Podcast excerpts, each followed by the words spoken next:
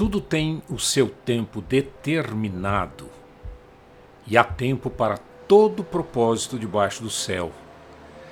Esse é um texto do livro de Eclesiastes.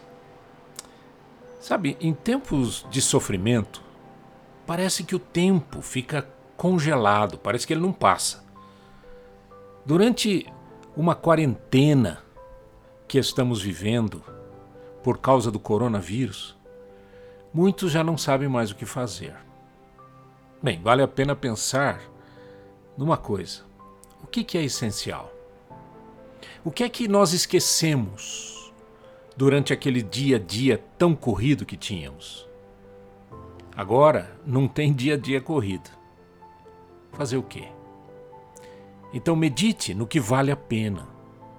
O que é que você perdeu durante o tempo da correria? Medite na palavra de Deus.